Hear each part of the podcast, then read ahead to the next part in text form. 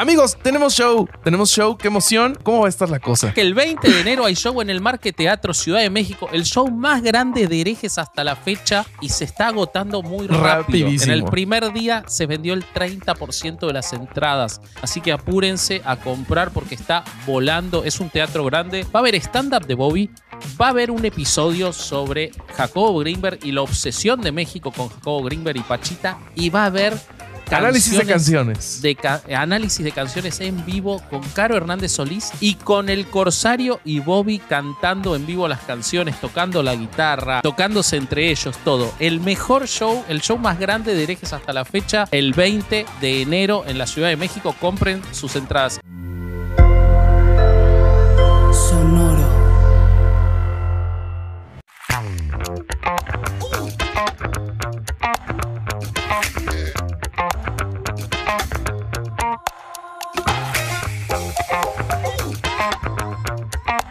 ¿Qué tal mis estimados herejes? Bienvenidos a Herejes el Podcast, un espacio para conocer y discutir tópicos históricos, científicos, filosóficos de actualidad y cultura popular desde el pensamiento crítico y la evidencia disponible intentando siempre encontrar el humor y el punto medio. ¿Qué tal amigos? Yo soy Bobby, su amigo personal y hoy en Bobby sosteniendo objetos de tamaño normal. No soy yo, es mi playera de chunchos. Mostrá, mostrá. Mira, ahí está. Es espectacular. Es el mejor O sea, sí diseño soy que yo, hizo pero Chunchos es una hasta ahora. Sosteniendo al Vasqui y el Corsario. Ahí está. en el huevos, planeta, güey. en todo el planeta. O sea, es ahora la, eh, seguramente la sobreimprime eh, Román, eh, o sea, sobreimprimí la Román. Eh, seguramente la sobreimprime Román en la imagen y vamos a verla. Es espectacular el Sí. diseño. Estamos hermosos vos y yo, Corsario, ahí. Sí, sí, no damos Sí, somos están como muy dos- tiernos. Ay, traes la taza, perro. Ah, y traigo la taza. O sea, este es un gran comercial de chunchos. Muy bien. Ya no voy a tener que hacer comercial, güey. No, Vaya a comprar esas madres a www. Ay, Chunchos.mx, Chunchos.mx. sí. MX. Sí. Sí. ¿Cómo están, amigos? Muy Bien, bien, bien, bien. ¿Me vas a presentar? Sí, sí, que desde- empecemos por ti. Este, eh, traes la de, es la de campeón, ¿no? ¿Verdad? No, esta es con la que vi todo el mundial. Esta es con la que vi todo el mundial. Ok. Que ganaron gracias a mí. ¿Cómo Que ganamos atreves? pese a vos. Bueno, ¿cómo estás, Alejandro Vázquez Espilicueta, primer abogado del diablo de este, bueno, segundo porque llegó después de este podcast. Eh, Vázquez, Estoy content, con, content triste. Estoy ¿Por content triste. triste estás? Content, content triste. Estoy. eh, mira, por va- ¿Estás dos cosas estoy content triste. Triste Eh, contento. claro. Triste contento. Tristento, content triste, sí, como quieran. Miren, eh, se cumplieron 11 meses de que Argentina fue campeón del mundo. Esta es la camiseta que usé en todos los partidos. Eh, ayer, mientras grabamos esto, ayer Javier Milei se convirtió en presidente de Argentina. Si quieren saber todo, vayan a ver el chismecito y los capítulos de Hundido sobre Javier Milei. Vamos a ver qué pasa. Para cuando haya salido este episodio, puede ser que Argentina no exista más. Eh, así Y que bueno, vayan a ver qué México. pasa. Todavía no, va a haber asumido, así que no, no sabemos, no Si pasa eso, Eh, vamos a amar a mi ley para toda la eternidad. Escúchame una cosa, pero estoy contento, triste principalmente por algo. Estoy contento porque la campaña de que se suscriban al canal de YouTube sigue a todo éxito y yo creo que muy pronto vamos a llegar a los 100 mil, pero no se están suscribiendo a nuestros Instagram, gente. Vayan a suscribirse al... No saben las cosas lindas que ponemos los tres. O sea, no les cuesta nada. Pongan pausa a este programa de mierda. Abran Instagram, abran Instagram y suscríbanse a los tres canales. O sea, cuando yo llegue a 50 mil, voy a sortear cosas. El Corsario dijo que se empelota. No sé si lo va a cumplir. Yo creo que no. Pero también va a sortear cosas. Y Bobby también. Entonces, ¿qué les cuesta, gente? Vayan y suscríbanse a nuestro Instagram y suscríbanse al canal de YouTube, que esa parte de la tarea la están haciendo muy bien. Sí. O sea, una parte bien, otra floja, floja, floja, la O verdad. sea, vienen a ver este programa para que los puteemos, ¿no? Aquí, ah, profundamente decepcionado. Muy decepcionado de ustedes. y en la, en la era Milei eso no se perdona. Pero bueno, sigamos adelante. Sigamos adelante.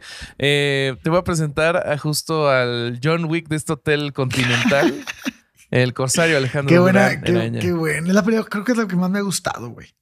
¿Qué, Yo, güey, la, que primera chido, güey. o- Porque es el primer defensor animal de la historia, güey. En la. Sí, sí, está bien. O sea, está. Yo sí Un poco exagerado, eh, En mi la compadre, primera pero- con lo que le hacen a su perrito, güey. Qué poca madre. Sí, güey, se pasaron de lanza. Pero sí, sí, maldito este. ¿Cómo se llamaba este güey? Este. Tion Greyjoy, hijo de su. ¿Crees que, puta ¿crees, que no fue, ¿Crees que no fue un gato por respetar la línea de no matar gatos? ¿Cuál línea de no matar gatos?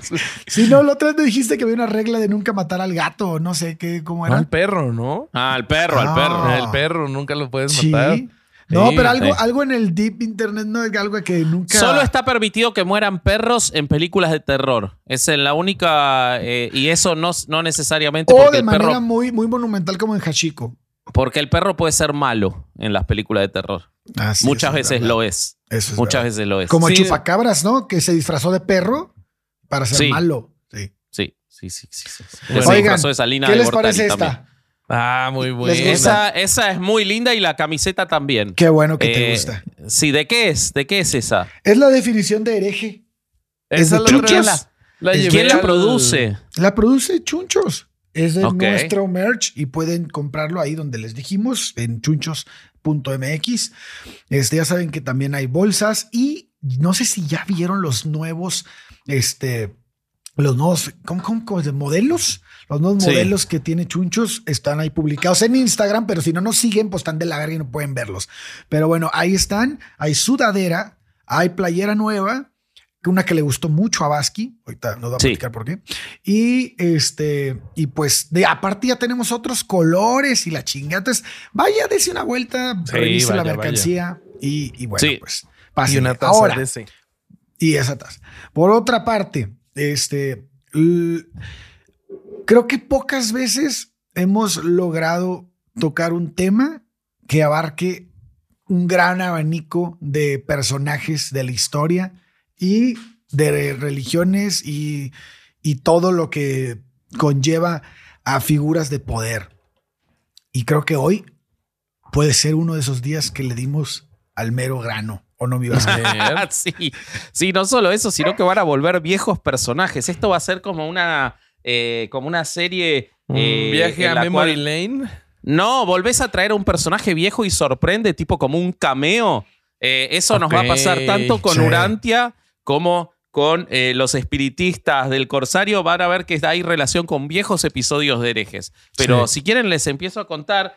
eh, no sin antes recordarles que si quieren saber más de personajes absurdos que proclamaron teorías absurdas, el 20 de enero en la Ciudad de México vamos a contar todo sobre Jacobo Greenberg y por qué están obsesionados y todavía quedan algunas entradas. Marque Teatro, compren sus entradas. Habiendo Eso. dicho eso, Después Yo les de voy a 10 contar. minutos de anuncios. En No el lo- minuto. te puedo pedir que no legitimes. Claro, no los legitimes. Hay que, siempre que se dice eso, tiene que ser con. Empieza en el minuto Sí, sí, sí. 8. Nunca los legitimes. Que ya no los he leído, eh. Ya no los he leído. Sí, no, no, que no. Este, cada vez este, son- es, es, este, gente más que, que, que ya está acostumbrada. A Entregada, este- entregada. sí. Habría que hacer una playera. Chunchos, anoten. Una que diga empieza en el minuto 8, por favor. Anoten. Creo que puede ser. Sí, sí, sí, sí. sí. Sí, sí, sí, sí, sí. Bueno, eh, el libro Durantia. Eh, en este episodio les vamos a contar sobre libros dictados por entidades y el primero, el mío, eh, supuestamente fue dictado por entidades extraterrestres. eh, han sido identificadas por lo menos nueve distintas y supuestamente el que lo publicó, el que lo hizo ver, conocer, el que lo difundió y el que lo modificó posteriormente no es el que lo escribió porque fueron extraterrestres. Por supuesto. Así ¿Qué dijo? ¿Qué cosa? ¿Qué cómo? ¿Qué qué? que Oh, no, es un ¿Tiene- medium ¿Tienen nombre los extraterrestres? Eh, no, no, tiene nombre ni los extraterrestres, ni tampoco sabemos el nombre de al que se le dictó, solamente del editor. Ahora te voy a contar todo, pero este libro que tiene muchas particularidades, una de las más hermosas es que cuenta esos 25 años o casi 30 años de la vida de Jesús que no están en la Biblia, que están en el libro Durantia. fanfiction, qué bonito. Exactamente. Es una alien, un alien fiction. Pero bueno, cit- citando a Larry Mullins, que es eh, el principal estudioso sobre la historia de los libros de Urantia, es, él es creyente en los libros de Urantia. Así que tomémoslo con pinzas, pero sin embargo es muy crítico de la Fundación Urantia, que es la que está a cargo del libro. ¿Ok? O sea, es como un creyente eh, independiente. Y Nos vas a le decir, supongo, ahorita de dónde viene la palabra urantia y eso. Si Sí, hay todo, si hay- todo les voy a explicar. Pero eh, lo, lo importante de Larry Mullins, a quien voy a citar en muchas oportunidades, es que su libro sobre la historia del libro Durantia es una referencia muy poderosa para los estudiosos, pese a que él es un creyente. ¿Por qué? Porque su condición, y esto eh, tiene mucho que ver con herejes también y con el escepticismo empático y todo, su condición de creyente en el contenido del libro y en su origen no le impidió ser crítico acerca de su manipulación y su utilización. Entonces eso me parece que le da un lugar en el que en algunas cosas nos sirve le- seguir a Larry Mullins, además de que se le dedicó años y años a estudiarlo. Bueno, él empieza diciendo, ¿hay seres espirituales de inteligencia superior en el vasto universo? ¿Se fijan en nosotros? Suponiendo que existieran tales inteligencias y que realmente se preocupen por nosotros, ¿intentarían alguna vez comunicarse e intentar ayudarnos? En otras palabras, ¿es el concepto de revelación una premisa válida? ¿Qué podrían revelarnos con seguridad inteligencias superiores más maduras y de mayor desarrollo espiritual? Si han reflexionado sobre la verosimilitud de tales cosas, la historia de los documentos de Urantia les interesará mucho. Así empieza su libro y realmente el libro es apasionante. O sea, si uno lo puede ver con una visión crítica, les recomiendo buscar, está en Script, el libro de Larry Mullins, Ajá. es divertidísimo. O sea, no pasa como, como con el de la cienciología que, este, que es malísimo. No, porque Larry... No, no. Urantia es malísimo. Yo te estoy hablando del libro de Larry Mullins que analiza Urantia. Ah, o sea, la- ya, ya, ya, ya, ya, ya. Concéntrate, Roberto. Concéntrate, te pido, por favor. Estás en pelota como si te estuviera pasando algo en la vida. Te pido, por favor, que Sí, te ¿verdad? concentres. ¿Qué, qué cosas? Sí. Sí. sí. Tu vida es un día en la playa y no podés dedicarnos una No, hora, no, perdón. una hora a Sí. nosotros. Te pido ¿Cómo por favor que te ser? con- ¿Cómo puede ser lo, que es La Habana? Hay uno que puso. llegué a interrumpir. Me- hay uno que puso. Me identifico con el de remera gris porque no sé nada y vengo a aprender. Puso uno.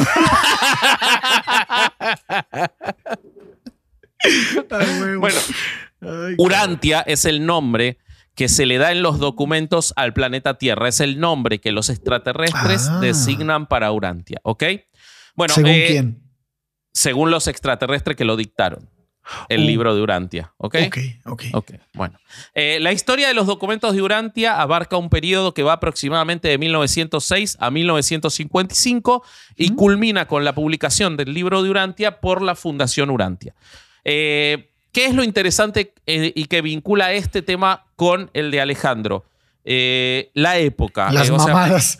pero sí, pero principalmente, principalmente en la década del 10 hay un resurgimiento muy fuerte de todo lo que tiene que ver con, por un lado, el espiritismo y por otro lado, la idea de eh, seres superiores intentando ayudar a la Tierra. Entonces es, Sí. es muy interesante cómo en la misma época ocurren las dos revelaciones y cómo tiene que ver con los procesos espirituales que ocurrían, que trascendían en Occidente en ese momento. Si quieres, si quieres, te, bueno, es- eso está interesante, lo del, lo del sur- surgimiento. Si quieres, te digo por qué.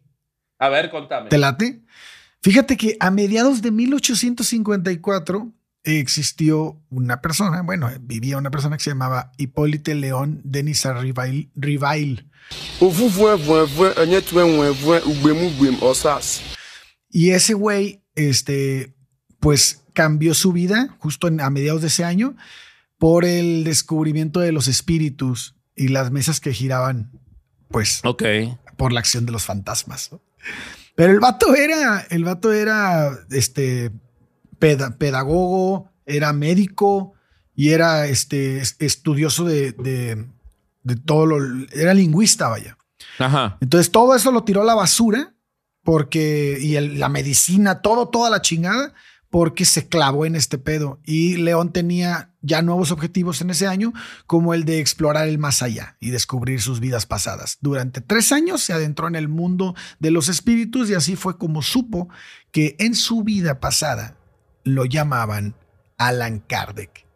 Ok. Así, en 1900 1857 nacería su obra titulada El libro de los espíritus, la cual fue firmada bajo el nombre de Alan Kardec y de esta manera el mito había nacido. Y de su mano, el espiritismo ocuparía un lugar en la mente de muchos occidentales. Bueno, te detengo dale. ahí. Te Ya detengo estoy, ahí. dale. Es, es interesante lo que decís.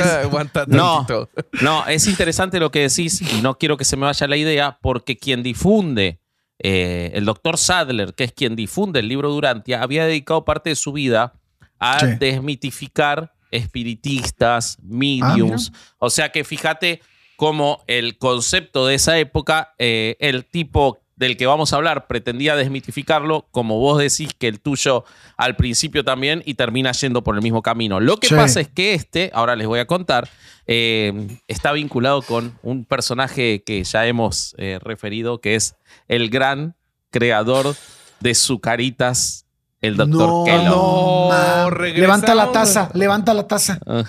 A ver. El doctor Bobby. Kellogg. Ahí está, ahí está, ese, ese mismo. Hasta merch nos ha dado. Bueno, eh, la primera más común pregunta sobre el libro Durantia es quién carajo lo escribió. Eh, muchas veces personas, en este caso yo, que no tienen ninguna intención de estudiar el libro de Durantia, se sienten estimulados en saber eh, de dónde salió esa falopa hermosa, ¿no?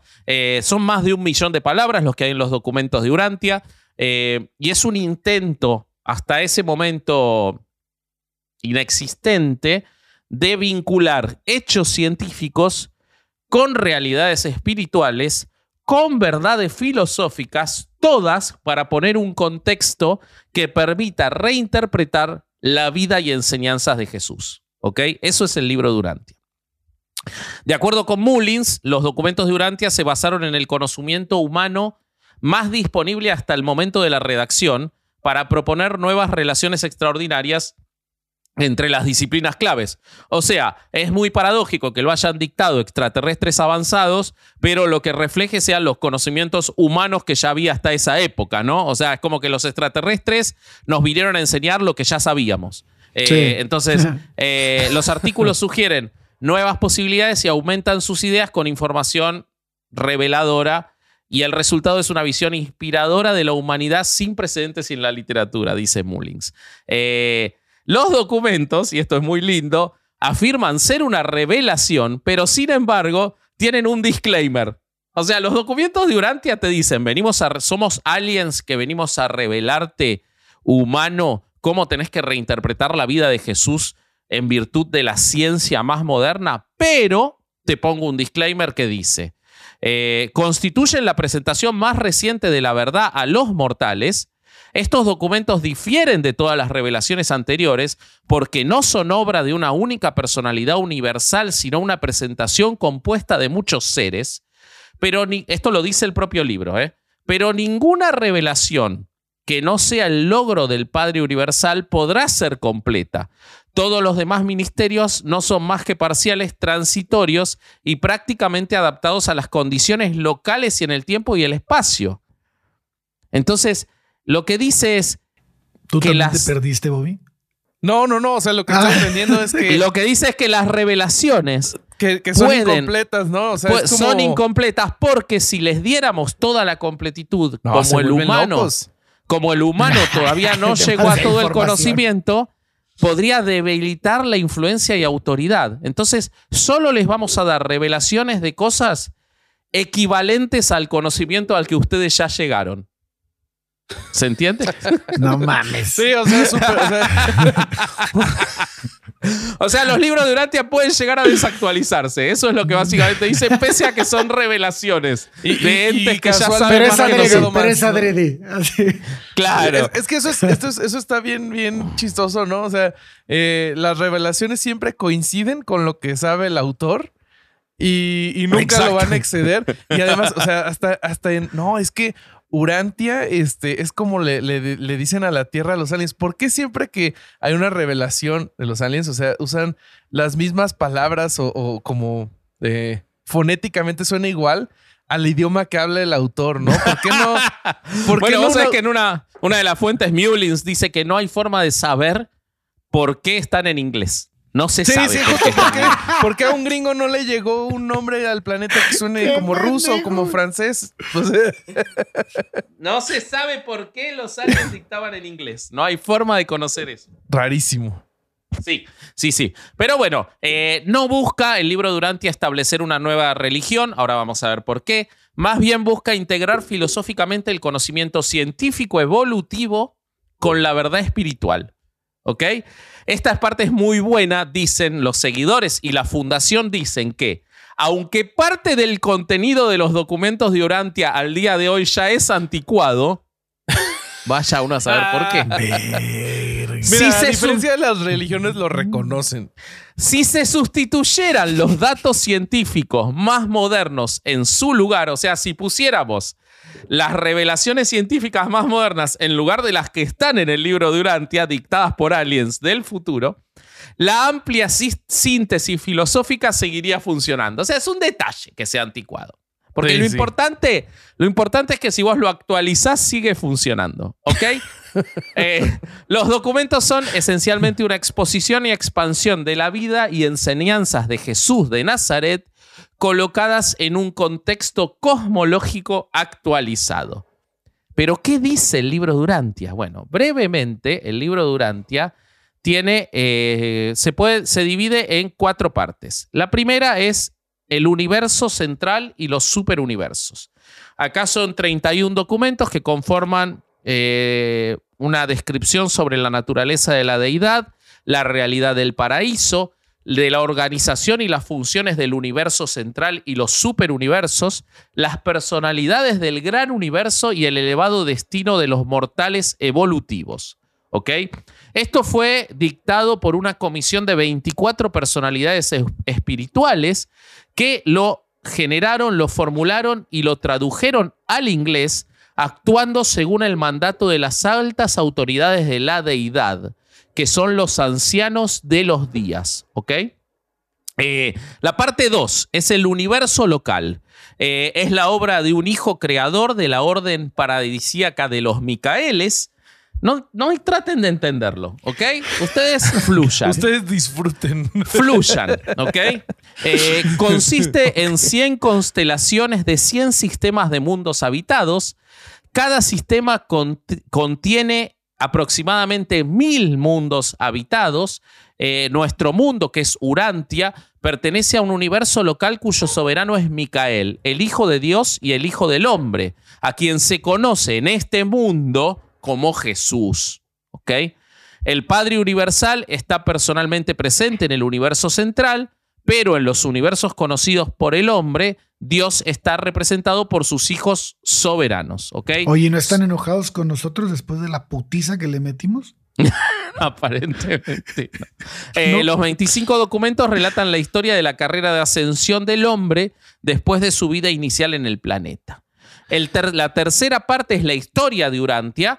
Son 63 documentos eh, que relatan la historia de nuestro planeta, su desarrollo geológico, el establecimiento de la vida, la evolución, porque justo, justo da la casualidad que el, que, que el intérprete, el que lo recibió, se había peleado unos años antes con la religión porque él sí creía en la evolución. Justo, justo. Y los, y los extraterrestres que lo dictaron también. Mirá qué casualidad. Eh, y el desarrollo de la historia del hombre.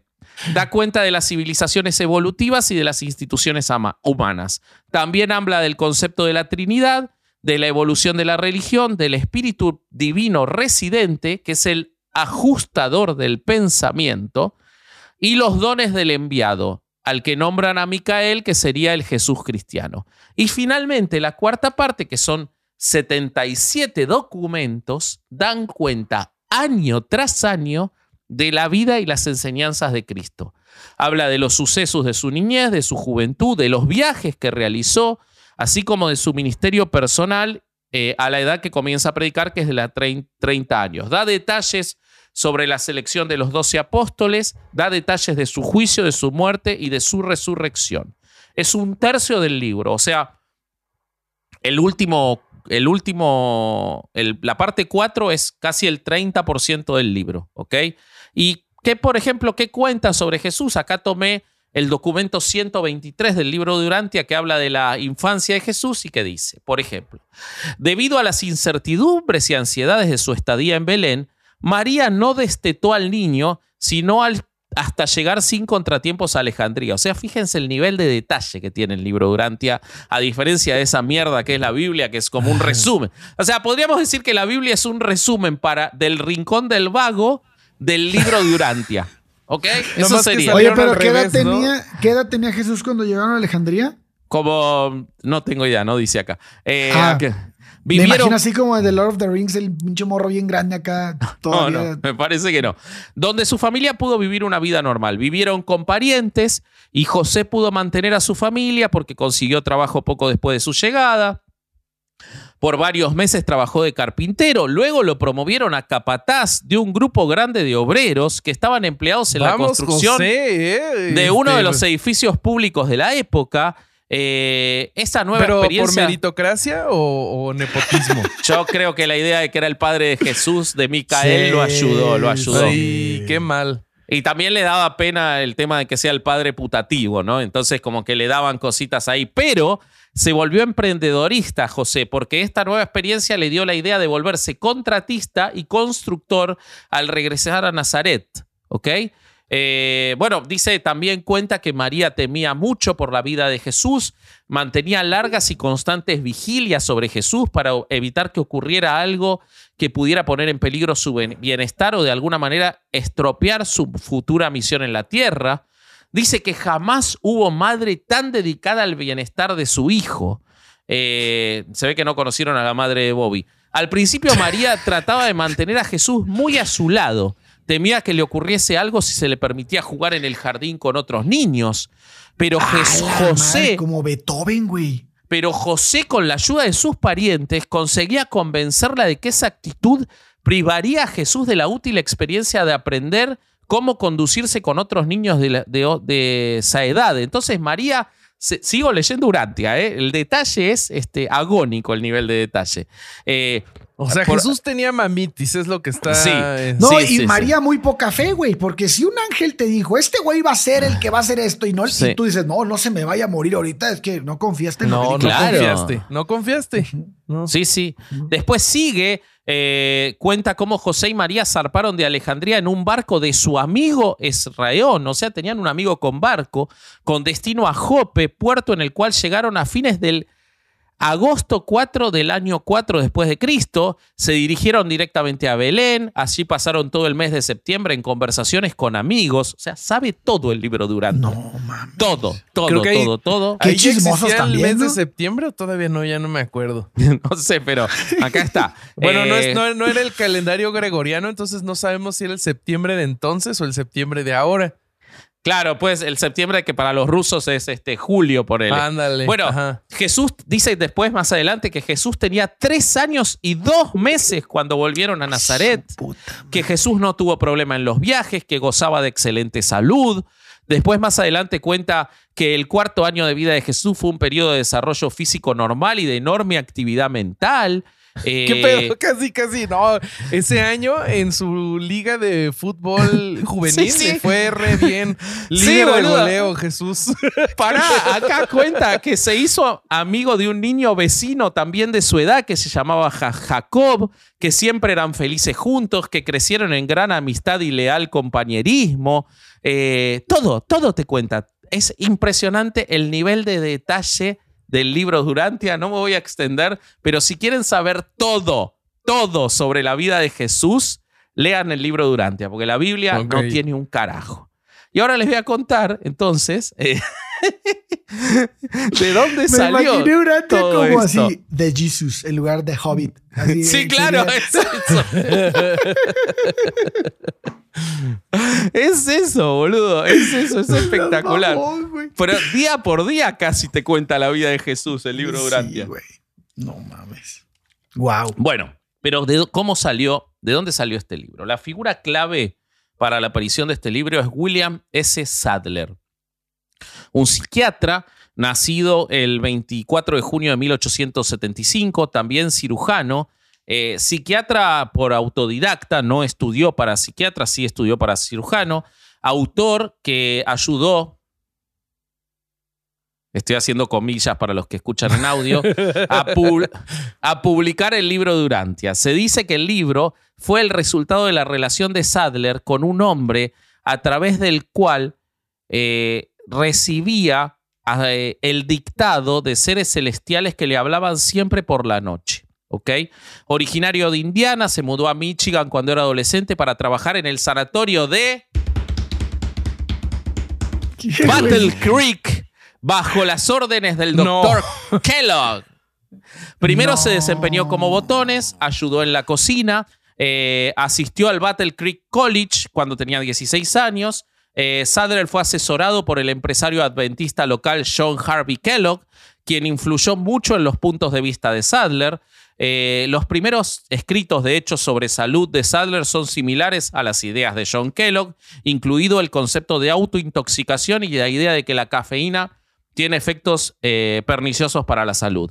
Condenó el consumo del tabaco, la carne y el alcohol.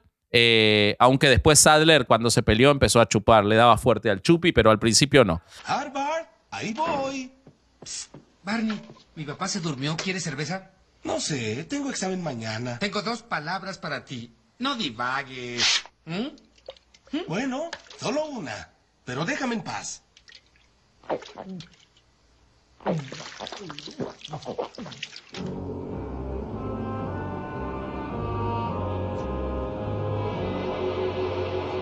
Ay, pero ¿cómo? Nunca había probado esto en mi vida.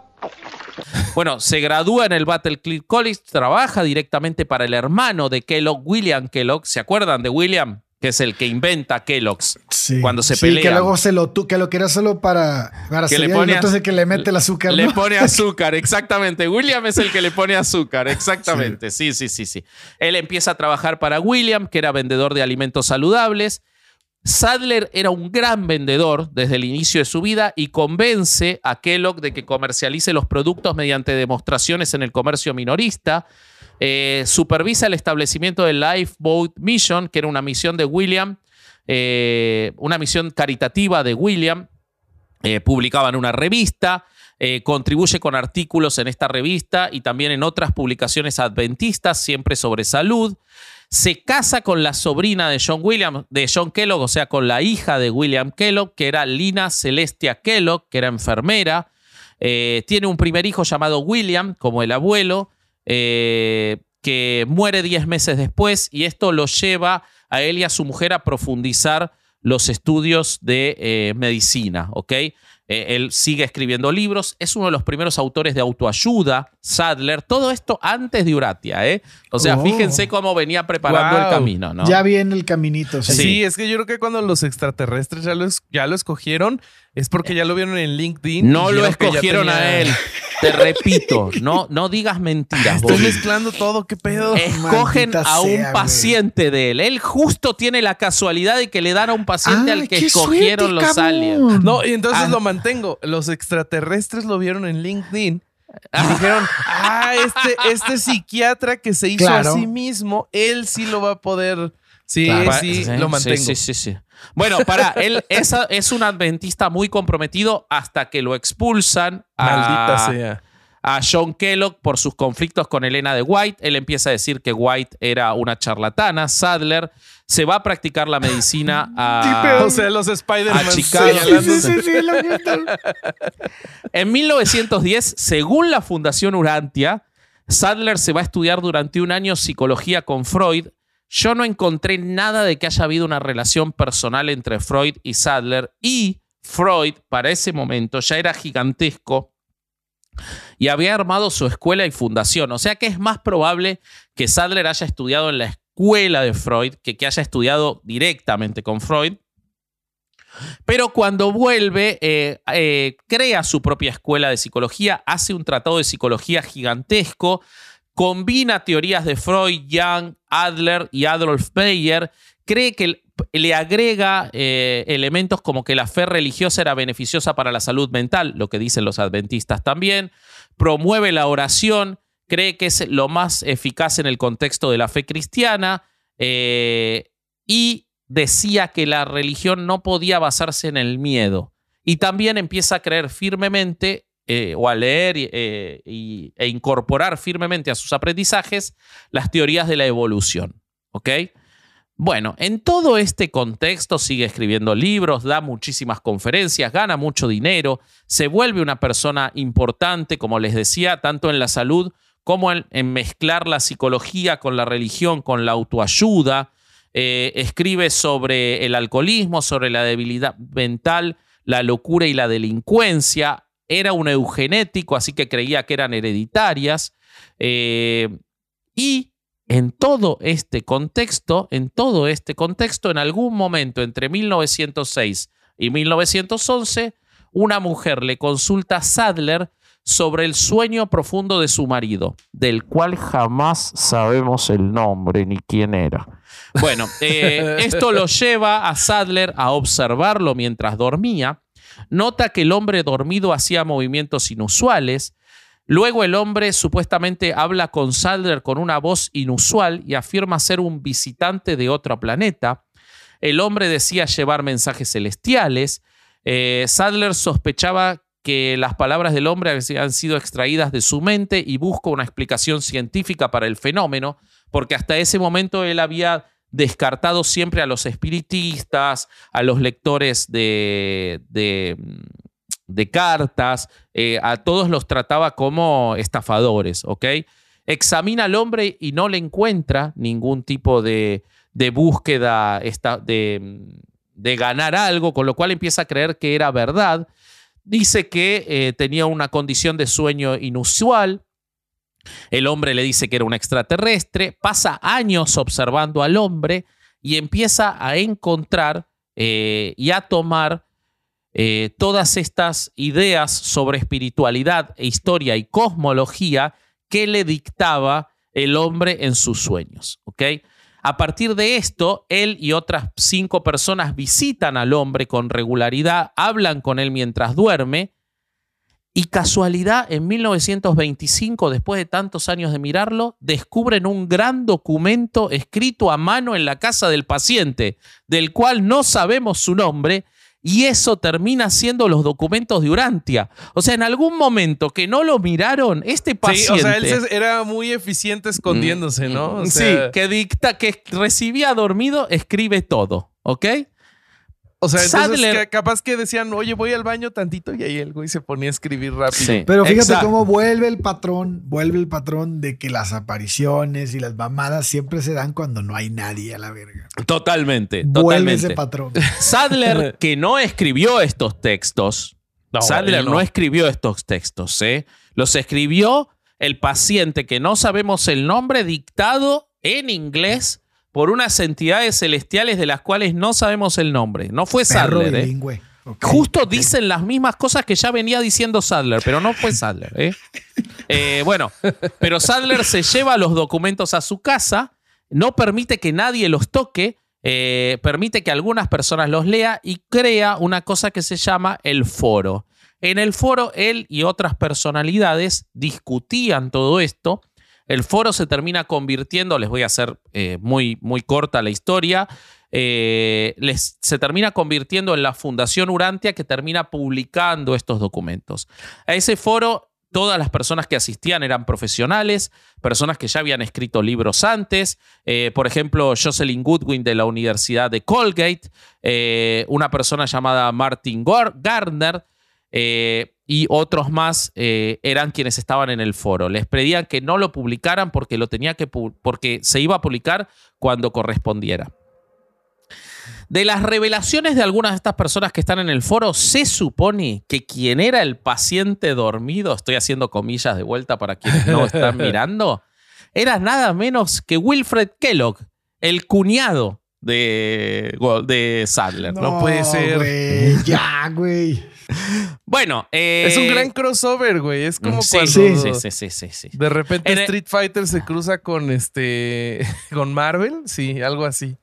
Exacto. Bueno, en el 35, después de años de estudio, Sadler concluye que los papeles encontrados en la casa del paciente no eran un engaño, citando la genuinidad y perspicacia de los libros, determina que el hombre no era un medium de los muertos, porque él no creía en los mediums, o sea que un medium no era, sino que era utilizado por seres vivos de otros planetas para comunicarse, ¿ok? Eh, Ok. Entonces Sadler asume el papel de líder, forma, hace la fundación y publica los libros. Ahora, en todo esto, en todo esto, eh, él lo sostiene hasta la muerte, la veracidad y todo, los libros se publican por primera vez, pero empieza a pasar algunas cosas.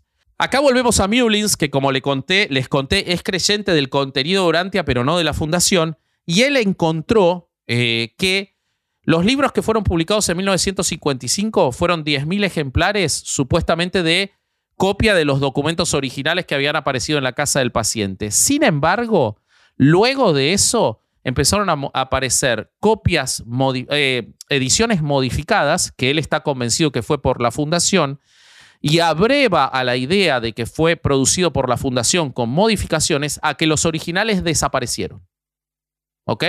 O sea, lo único que queda de los originales son estas 10.000 copias que hoy valen muchísimo dinero. En la segunda impresión ya hay cambios menores eh, que no modifican la filosofía, pero después vuelve a haber más modificaciones y la fundación nunca dice qué modificaciones puso en los textos originales. O sea, es muy difícil identificar qué era lo original y qué era lo modificado. Además, la fundación hizo un trabajo legal muy fuerte para que no se puedan volver a publicar los libros del 55. Por ejemplo, en 1995, Pathway Inc., por su cuenta, toma el libro original y publica y distribuye 2.000 copias y la fundación le hace una medida cautelar, hace un juicio para que se retiren y se destruyan los negativos de esas copias.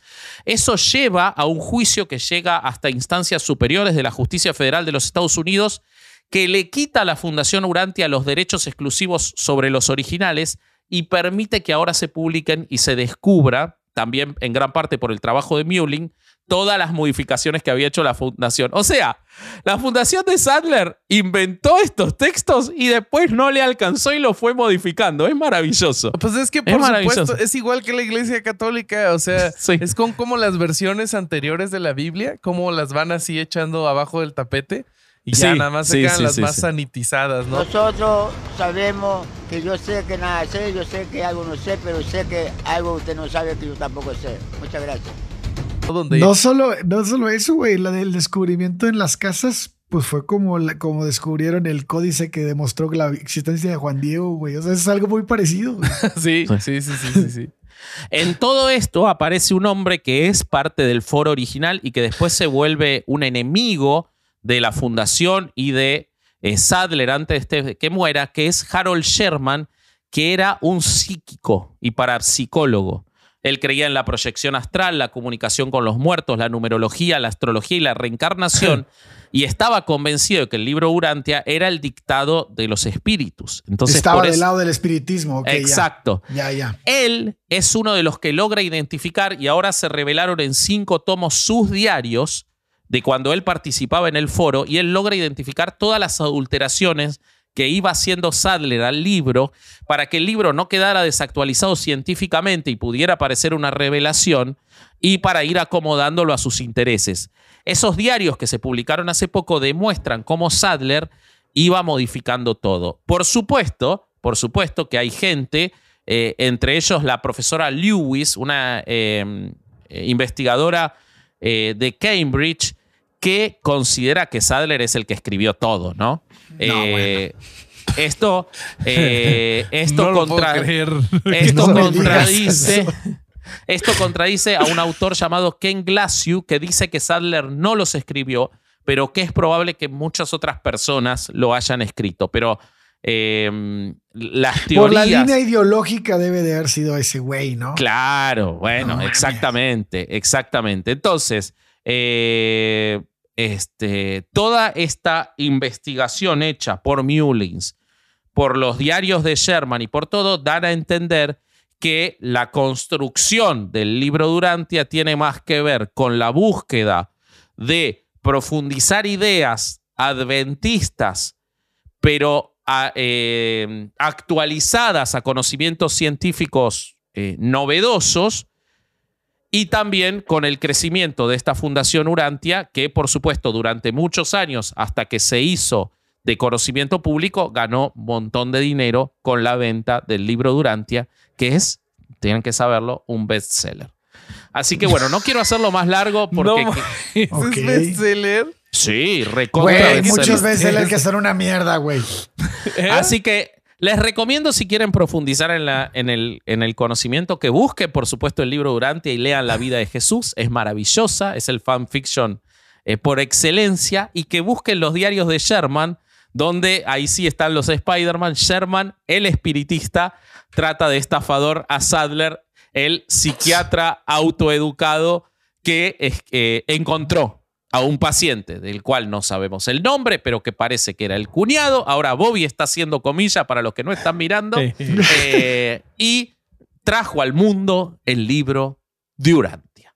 ¿Qué les pareció? hermoso. Madre, Hermoso relato, Muy bien, muy bien. Pero no solo de aliens vive el hombre. ¿Quién más dicta libros, Corsario?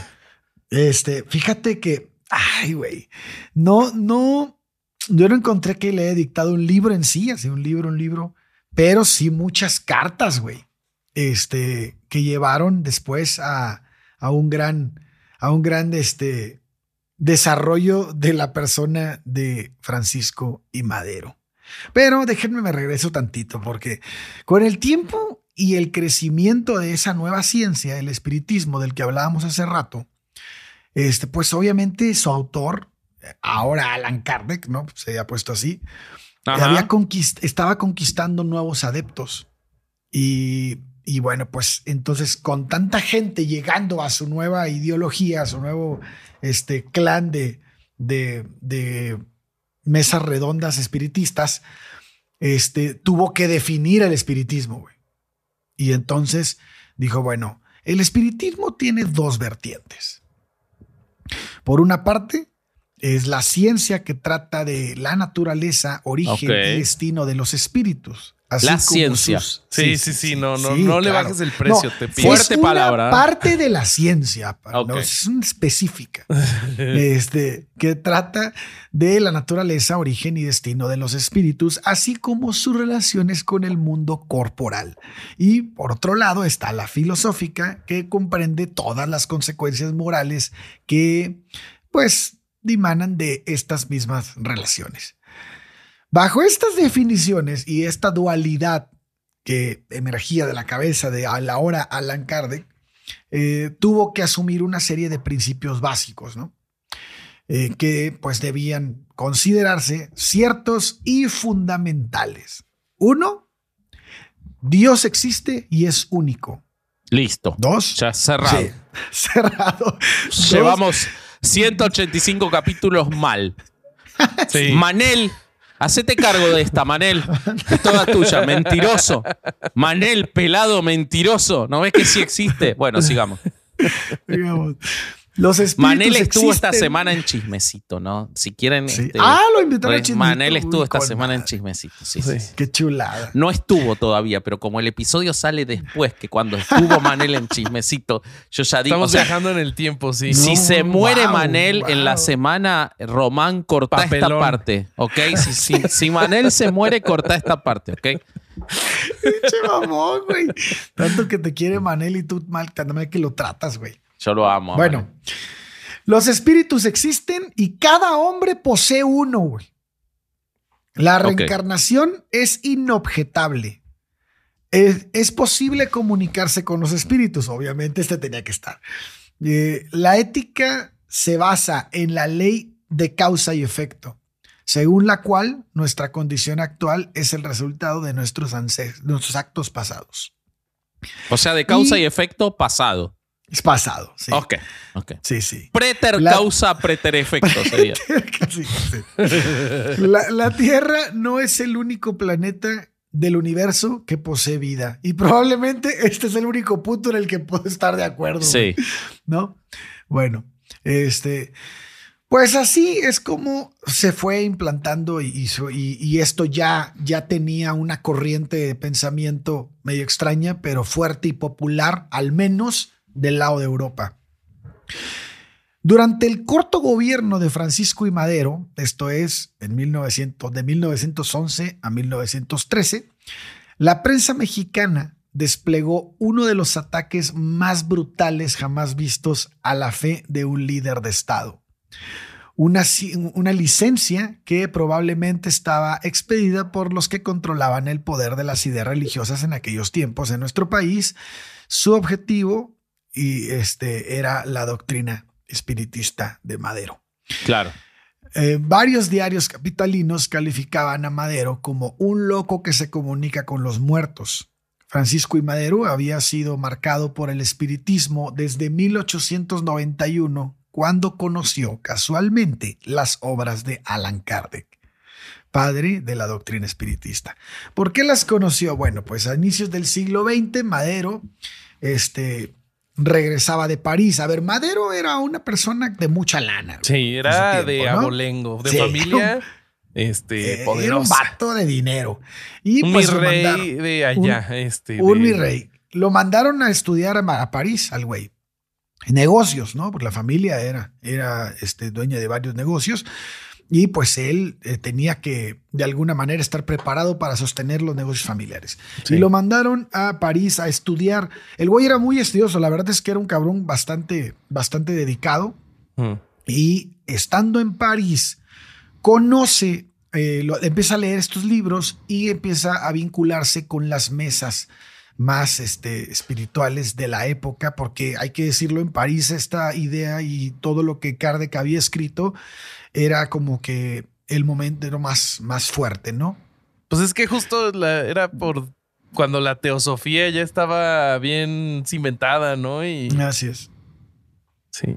Sí, sí, sí, sí. Y este güey se, se vinculó con un chingo de gente, cabrón, allá. Entonces, eh, la raza ya que, que lo empezaba como a, a, a meter en este ambiente, le dijo, oye, güey, tú no solo eres espiritista, tú, güey, tienes la Eres medium. pinche- Tú tienes el don, el Tú tienes el don, güey, de, de- de transmitirnos lo que dicen los espíritus. Por lo tanto, eres un medium. Y este güey se clavó en eso. Dijo, no mames, yo Claro. soy un medium, güey. Y empezó a estudiar muy cabrón. Les compró la idea, ¿no? Entonces, pues les decía que a inicios del siglo XX, Madero regresa de París y ya contaba con 30 años, vivía en San Pedro de las Colonias, allá en Coahuila. Y su vida era una vida muy tranquila. El vato se paseaba ahí entre los vergeles familiares tomando su café o, o lo que fuera que tomara mate. No sé qué tomaba en ese güey. Pero pues ahí fue donde inició formalmente su profesión de fe hacia el espiritismo y estaba dispuesto a poner en práctica todo lo que le fue enseñado en aquellos círculos espiritistas parisinos y este en específico una facultad, ¿no? Que le había sido revelada, que era la de medium. Y bueno, pues a raíz de esto empieza a transmitir y a formar vínculos con la gente que estaba tratando de llevar este tipo de ideas en México. Eh, hoy en día se cuenta con una gran selección de diarios espiritistas que son parte de las comunicaciones dictadas durante las sesiones realizadas por la Sociedad de Estudios Psíquicos de San Pedro, fundada y presidida obviamente por Francisco y Madero, y que tenía por objeto propagar pues toda la doctrina. Eh, es importante destacar que cada letra o idea emitida en sus reuniones era escrita por la mano de Madero, Ok. cuando se encontraba en trance, obviamente. Sí, sí, Y pero él no tenía nada que ver, era la mano nada más. No, no, si era la mano. mar- No, la- la Madero man- y sus ideas personales, no, hombre. No, no, No, no, jamás, no. Él jamás. era muy honesto en eso. Muy, muy, muy. Y entonces el vato, pues, eh, en trance, y esto obedecía que al parecer había desarrollado la facultad de medio más que cualquier otro. O sea, era mucho más fuerte que cualquier otro miembro Era del el club super de de los mediums. Sí, se ponía güero y todo el pedo cuando se ponía así en trance. Eh, Madero escribió, me hicieron comprender a fondo la filosofía espiritista y, sobre todo, su parte moral.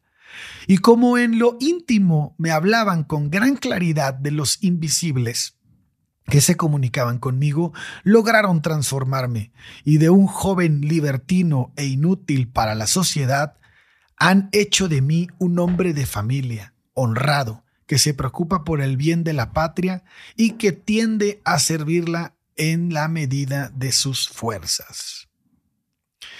Pues bueno, fíjate que desgraciadamente la historia podría eh, darle fuerza a esta idea para la gente que, que entiende pues todo como, como, como consecuencia de, ¿no? Porque Madero, si bien estaba medio chiflado, pues sí tuvo mucho que ver con, el, con, con la caída de, de, de Porfirio Díaz Sí. y con la llegada de toda la, la- la democracia a México. Sí. Parte fundamental. Tampoco de- peleó mucho Porfirio, ¿no? Tampoco, si bien no, bueno, recordamos, me, más me que lo nada, mataron más que- trágica. más que nada la eh, Madero tuvo que ver con sostener después de que se fue Porfirio, ¿no? Como que Porfirio Sí. dijo, bueno, ya está, París está lindo. Este, Pero, pero, pero fíjate que tuvo gran, gran eh, actuación, al menos en la negociación con la gente que estaba Totalmente. revolucionaria. Ahí fue- ¿no? ahí O fue sea, imprescindible, esa es su- imprescindible. Sí. Y sí, sí, sí, sí, si bien no agarró el machete, ahí estuvo como que atrás de los juntando, uniendo cabos y, y No, que y era un después tipo fue íntegro lo que le del costó cual- la vida, güey. Sí, no hay evidencias de que haya sido alguien ni siquiera que se quisiera beneficiar con el espiritismo ni nada. Era un creyente víctima de todo este movimiento, güey. Sí, sí, sí, sí. Totalmente. Eh, bueno, hay que decirlo que una de las, de las razones por las que él encuentra una posible eh, como inspiración o, o- o unas ganas por querer ser parte de, de un, de un movimiento como el, que, como el que se levantó después del porfiriato, fue porque él decía que su hermano Raúl le hablaba este, por, por, bueno, por la, por la, este, del otro mundo, ¿no? Del, del otro lado, de donde, no sé aquí cómo llamar esa parte, güey, como del mundo espiritual. Este, decía que, que, que su hermano lo acompañaba y que era quien le decía lo que tenía que hacer. Ok. Siguiendo los diarios y comunicaciones espiritistas, se puede advertir dos periodos. Como de ahora que dice que, que lo- el perro muerto Conan es el que le dijo que tenía que ser presidente de Argentina. Ah, pues así, güey. Sí. Así mero, así mero. O sea, Milei Es- eh, contrató un, eh, eh, un este, espiritista de perros y intérprete de Uh. perros. Entonces pudo saber que su primer perro que murió y al que él clonó es el que le dictó que tenía que ser presidente. A su puta madre. Sí, ese es el presidente de Argentina. Bueno, entonces. No, pues van bien. Eh, bueno, Sí. el, eh, si- siguiendo los diarios o comunicaciones espiritistas, se puede advertir que eh, la vida espiritual o bajo este, este, este seguimiento de, de ideas de Madero tiene dos periodos. El primero en 1900 de 1901 a 1904, que puede considerarse como el proceso formativo, ¿no? Estos años se caracterizan por las sesiones espiritistas de las que les estaba hablando en el grupo donde Madero es el medium. De 1901 a 1904, las comunicaciones firmadas invariablemente por alguno de los espíritus evocados, y aquí no aparece Gran Águila, desgraciadamente. ¡Ah! Eh, ¡No! Sí, no. no. Para. Hubo un episodio de Chismecito hace poco en el que estuvimos viendo las botargas de mm, los equipos de la, De de la los primera equipos. división de la Liga Mexicana. Y si bien no aparece Gran Águila, aparece Gran Cholo Escuincle y Gran Tiburón, que seguramente son parientes de Gran Águila. Así que vayan a verlo porque creo que hay una vinculación. El multiverso. Güey, la botarga de la América es una gran águila. Sí, pero güey. le falta cuello. Es como, Sí, Sí, sí, está está como. Cuauhtémoc. es como un Sí, Cuauhtémoc volador. sí. Sí, sí. Entonces, Bueno, entonces les digo que este, en esta etapa las comunicaciones invariablemente estaban firmadas por, por los espíritus evocados. Eran dominadas por dos presencias espirituales de antiguos miembros de Madero la familia de fingía la Madero. firma. O sea, eso, Güey, es que está bien mamón, cabrón. Yo creo que sí la sí, güey, la tenía que fingir. o sea, se inventaba firmas así de cómo firmará, firmará este, y así. iba Sadler. Sadler viajaba cada vez, se cruzaban. Para disimular, Madero le escribía las cosas a Sadler y Sadler a Madero. no, Ese- mira la letra eh. diferente. Ah. Ojo, ojo, ojo. Sí. Uno era Raúl, que era el, el que les digo que era el pequeño hermano muerto trágicamente años, años atrás. Ajá. Y el otro era José Ramiro, que la mayoría de las veces firmaba como José. Las sesiones de los primeros años mostraban a un Raúl. Ahora, si te vas a inventar A a un- personaje, le pones José Ramiro y firma como José. Ponele José. ¿Para qué le vas a poner José Ramiro? No firma como Claro. José Ramiro. Lo inventaste vos. Parece como Homero cuando se designa a sí mismo vicepresidente, junior. Vicepresidente. No, pero, pero, pero tal vez para la gente dice, eh, eh, el, el que firma José se llama José Ramiro. Ah, Es ok, como que, está bien. ah, cabrón, está bien. este güey sabe, ¿no? Está bien, está bien, perfecto. Sí, perfecto. sí, sí. Bueno, entonces. Bueno, las sesiones en los, de los primeros años mostraban a un Raúl, ¿no? Al hermano menor, que comunicaba su malestar porque ninguno de los asistentes cumplía con la disciplina propia del espiritismo. O Necesaria sea, no era para- Madero quejándose. No, era no, el no. espíritu. ¿Cómo le hago a estos cabrones para que me crean que, que es como yo digo? No, pues no lo voy a decir yo, lo va a decir mi carnal, ¿no? Y entonces este, el vato les decía, es que no mamen, güey, tienen que leer más, tienen que, que, que, este, que clavarse en este pedo del espiritismo, tienen que dejar de jugar pool, porque eso es muy importante Ok, ok. y aprovechar ese tiempo para la caridad.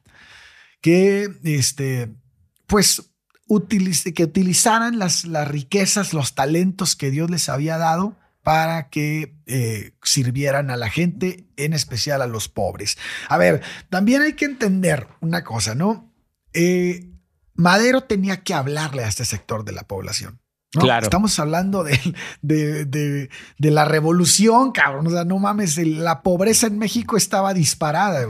Entonces, el discurso es bastante, bastante populista y obviamente si lo hace un ser que no es de la tierra, pues todavía tiene un impacto mayor en un país que es predominantemente creyente. Lógico. Este- Tiene sentido. Sí. Sí. Me hace acordar a cuando en la Biblia no lograban que la gente se lave el pito, entonces le dijeron, Dios dijo que hay que circuncidarse. O, o se morían intoxicados con cerdo, Dios prohibió el cerdo. Es más o menos lo mismo, pero ahora, ¿no? En, este Así siglo, es. en el siglo XX. Muy buena relación, güey. Sí, así es. Les decía que dominaran sus pasiones carnales y rechazaran los vicios, que dejaran la vida vegetativa, que oraran con fervor y que no mirasen a los demás este, con desdén, ni los dictados del más allá. O sea, créanme. Claro. Bueno, Fuente, Pues- créanme. sí, güey. Pues, no, Fuente Raúl. Pues,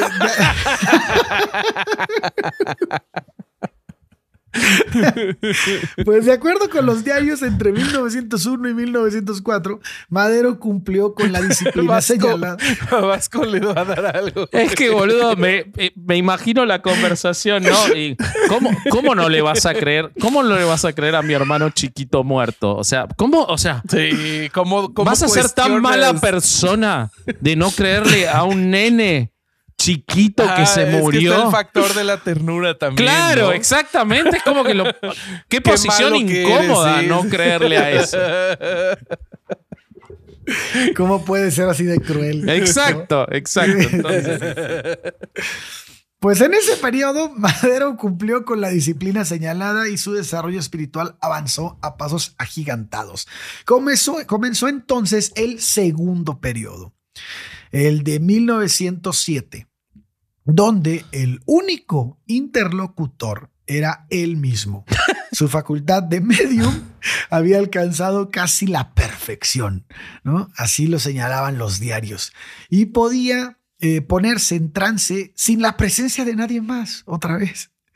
Eh, de ese modo continuaron las comunicaciones espiritistas con un sentido diferente. Se reveló ante él una gran misión.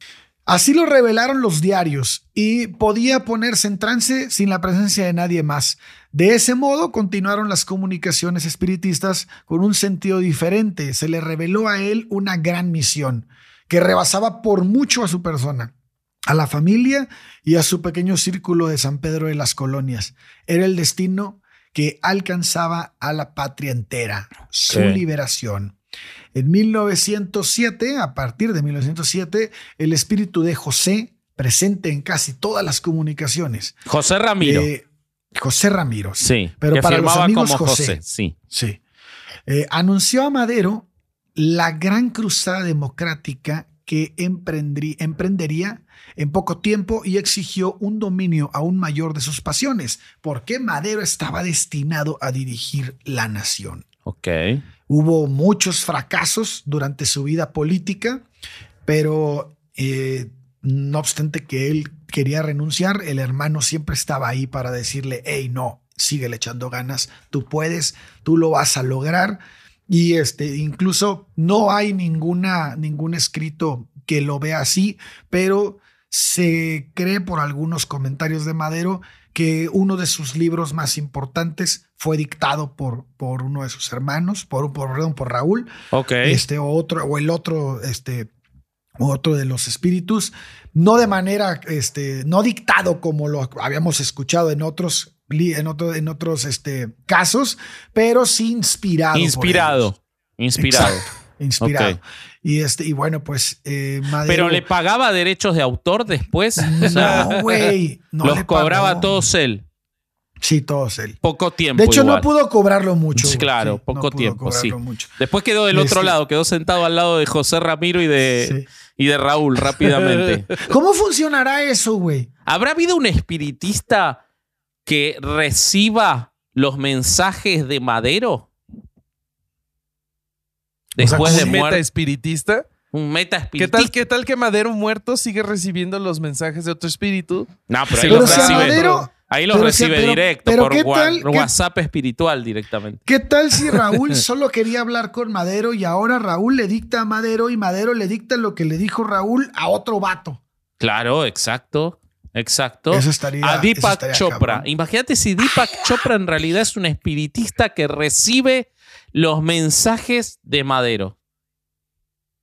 Eso sería muy, muy, muy loco, güey. Muy loco. Estaría chingón. Eso Estaría y la oportunidad perdida de José Ramiro, que se hacía llamar José, en lugar de hacerse llamar Ramiro, que a los Ramiros se les dice Rama, entonces podría haber sido Rama y Madero. Y sería genial, boludo. Ah, sí, sería bueno. Bueno, la, la verdad es que la, pues, todos conocemos la historia de Madero, de cómo, cómo llega al poder y cómo le dura solo tres años el poder, porque pues, Victoriano Huerta se pone medio loco y, y- y, pues ya saben lo que pasa en la decena trágica.